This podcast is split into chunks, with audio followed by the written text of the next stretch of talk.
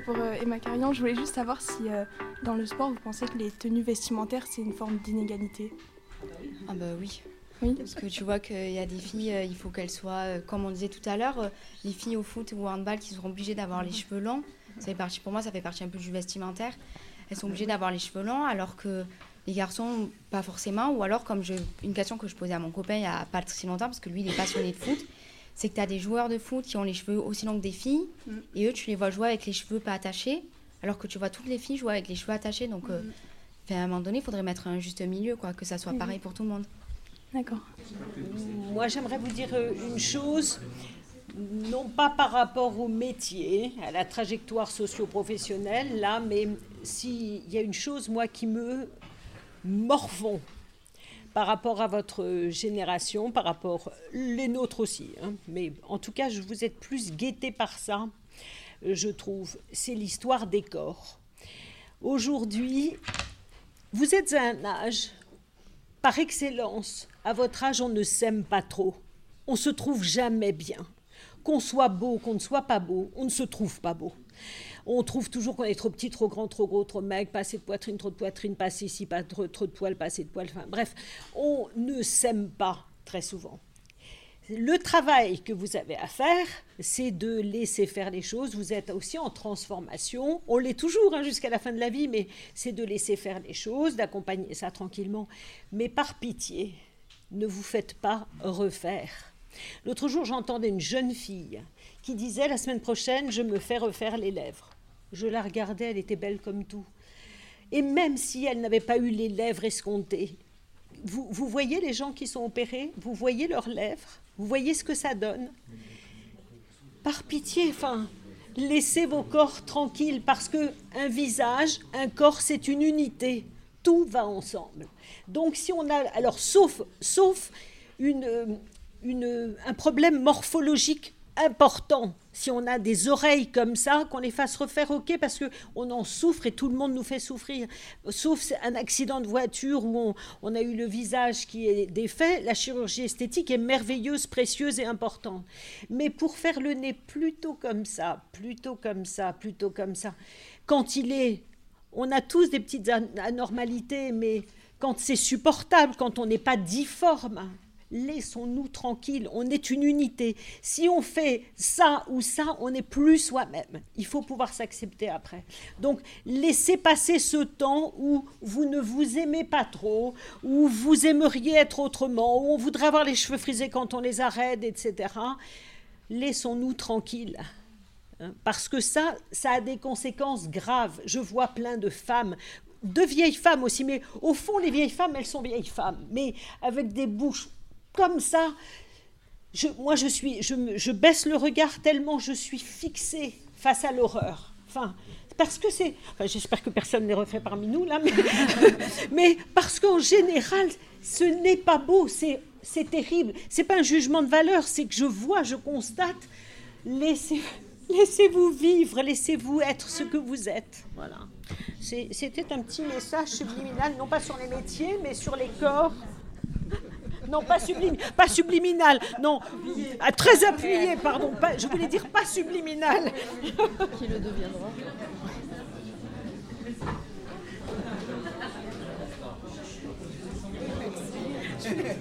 Est-ce que certains parmi vous souhaitent poser des questions à nos intervenantes?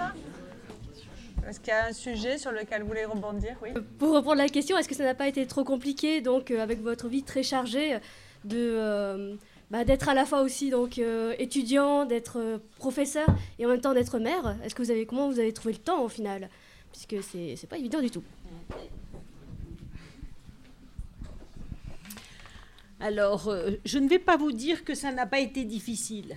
Ça l'a été. Je n'étais pas seule, j'avais un mari, enfin j'ai un mari, et j'avais un mari, et donc lui qui n'avait pas une profession facile non plus, il était dans le domaine théâtral, et donc on s'est toujours arrangé l'un et l'autre. Moi, j'ai toujours pris des vacances scolaires pour être avec les enfants, et lui partait faire ses créations, euh, ses regroupements pendant les vacances scolaires. Donc on n'était pas toujours tous ensemble, mais on a pu faire chacun notre euh, pas carrière parce que c'est pas on n'a pas fait une carrière. On a eu une trajectoire professionnelle et familiale, et on a permis à chacun, enfin, chacun a pu faire la sienne. Voilà. Mais il y a eu des moments, pour tout vous dire, il y a eu des moments où je me disais qu'est-ce que j'aimerais être au foyer, et qu'est-ce que j'aimerais avoir du temps, et qu'est-ce que j'aimerais moins courir. J'aurais, j'aurais pu être une femme au foyer, je pense que je me serais bien épanouie. Le problème, je, suis aussi une femme indépendante et je me dis, y a, les divorces, ça existe quand même, hein. euh, même si ça ne m'est pas arrivé, mais ça existe. Et je ne voulais pas un jour me retrouver sans rien et dépendre de, je sais pas qui d'ailleurs, hein, de dépendre de, je sais pas, du RSA.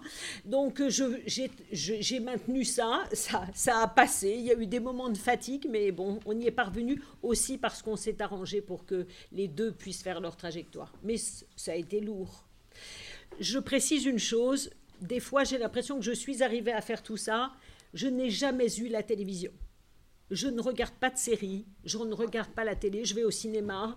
Mais du coup, le soir, j'ai du temps. J'ai du temps pour faire mes écrits, j'ai du temps pour lire, j'ai du temps pour préparer, j'avais du temps pour préparer mes cours, pour revoir les dossiers de mes patients. Voilà. Je pense que ça m'a aussi permis d'avoir le temps que je n'avais pas par ailleurs. Voilà je, fais partie des 2% de Français qui n'ont pas de télévision et qui, oh, il manque des choses, mais de toute façon, on ne fait jamais tout, donc euh, voilà.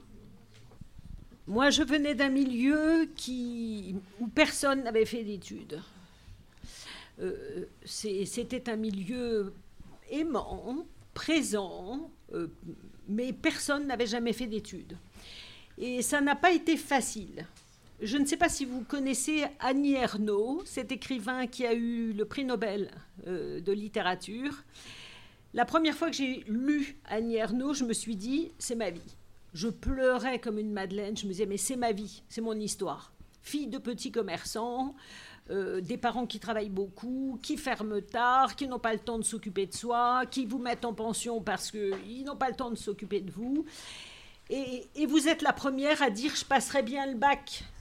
Et là, vous entendez dans la famille, vous entendez Ah, ah oui, elle se la pète. Ah oui, elle veut être plus que nous.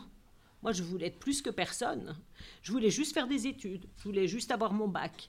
Donc ça, ceux, alors ceux qui ont des parents qui en ont déjà fait, c'est une sorte de norme. C'est une sorte de, j'allais dire, le parti est pris. Vous pouvez euh, continuer parce que c'est comme ça dans la famille. Quand c'est pas le cas, je me suis pris des, des des désamours. On m'a envié, on m'a jalousé, on a dit elle veut être. Moi, je, voulais être rien du tout. D'ailleurs, je ne suis pas devenue richissime, je suis pas. Enfin, j'ai juste essayé de faire ma vie comme je le sentais. Si vous n'avez pas des parents qui n'ont pas fait d'études, vous avez le droit d'en faire, comme tout le monde. Voilà, comme tout le monde. On peut y arriver, c'est moins facile, mais on peut y arriver. On est très nombreux à y être arrivés. Et Annie Arnaud, même très vieille dame, ce qu'elle a dit quand elle a parlé de son prix Nobel, elle a dit J'ai vengé ma race. C'est fort. C'est 70 ans après, elle dit J'ai vengé ma race, parce que elle aussi, elle en a bavé. Et elle a eu le sentiment peut-être de réparer quelque chose de ses aïeux qui n'avaient pas pu faire ça. C'est pas beau le terme de venger sa race, mais ça veut dire qu'elle a sûrement beaucoup, beaucoup, beaucoup souffert. C'est possible.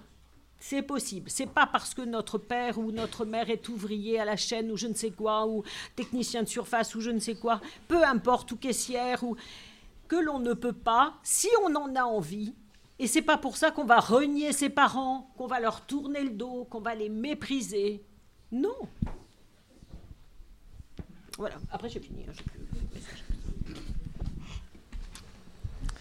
Euh, moi, j'aimerais juste rajouter euh, pour bah, du coup mon côté personnel aussi, puisque moi je suis donc euh, référente égalité filles-garçons dans l'établissement, mais je suis également enseignante en sciences de l'ingénieur, en STI 2D, en numérique sciences informatiques, et donc pour certains en SNT, vous m'avez vu, et certains m'auront après.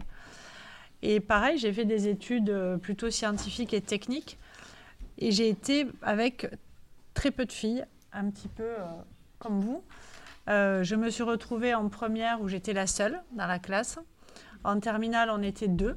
Donc autant vous dire que c'était pas beaucoup, mais on a été, les garçons ont toujours été bienveillants et je les remercie parce que c'est aussi grâce à eux que j'ai réussi euh, dans mon parcours. Donc je pense que le, partage euh, Et vraiment, la bienveillance des garçons est très importante pour nous, les filles. Et pareil, les filles, soyez bienveillants avec les garçons. Je pense que cette bienveillance, elle doit être dans les deux sens, pour que chacun puisse trouver sa, voie et, son parcours. Ensuite, je suis euh, partie en IUT, génie mécanique productique. Alors, on parlait tout à l'heure de tourneur-fraiseur. Ben, moi, je suis enseignante au départ en machine-outil tourneur-fraiseur.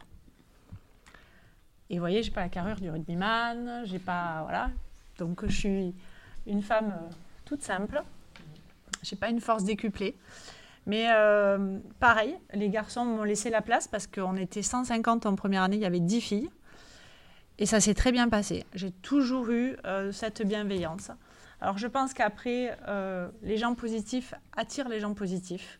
C'est pour ça qu'aussi dans les équipes, quand on arrive à bien s'entourer des bonnes personnes, on arrive à faire de belles choses. Et puis, euh, j'avais envie de devenir architecte.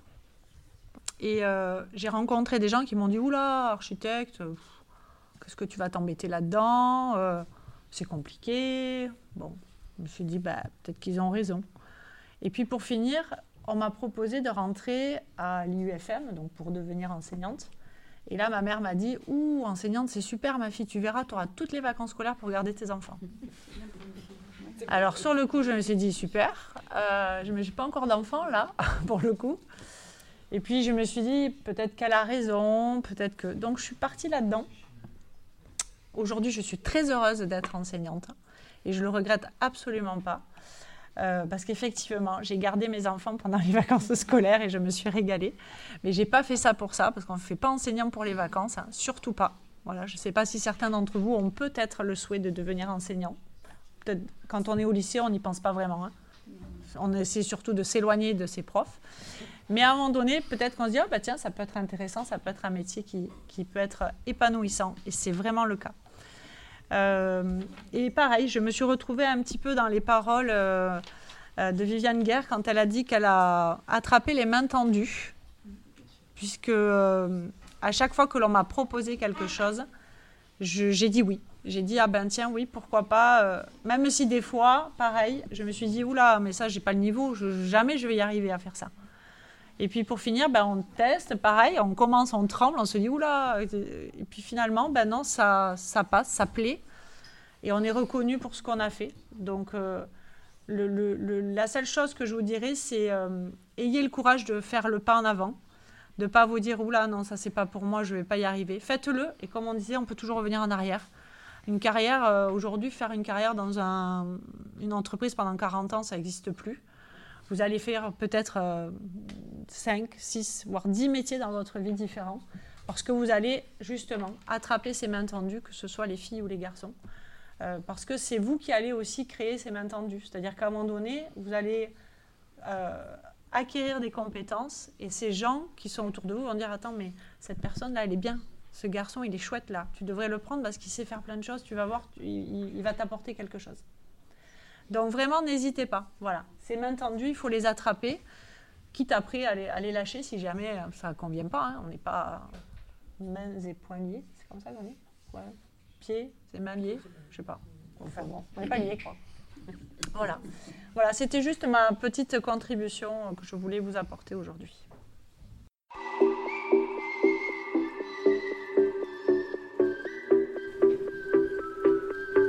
clôture cette émission euh, définitivement.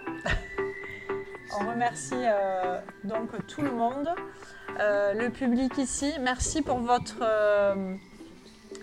votre écoute, vraiment.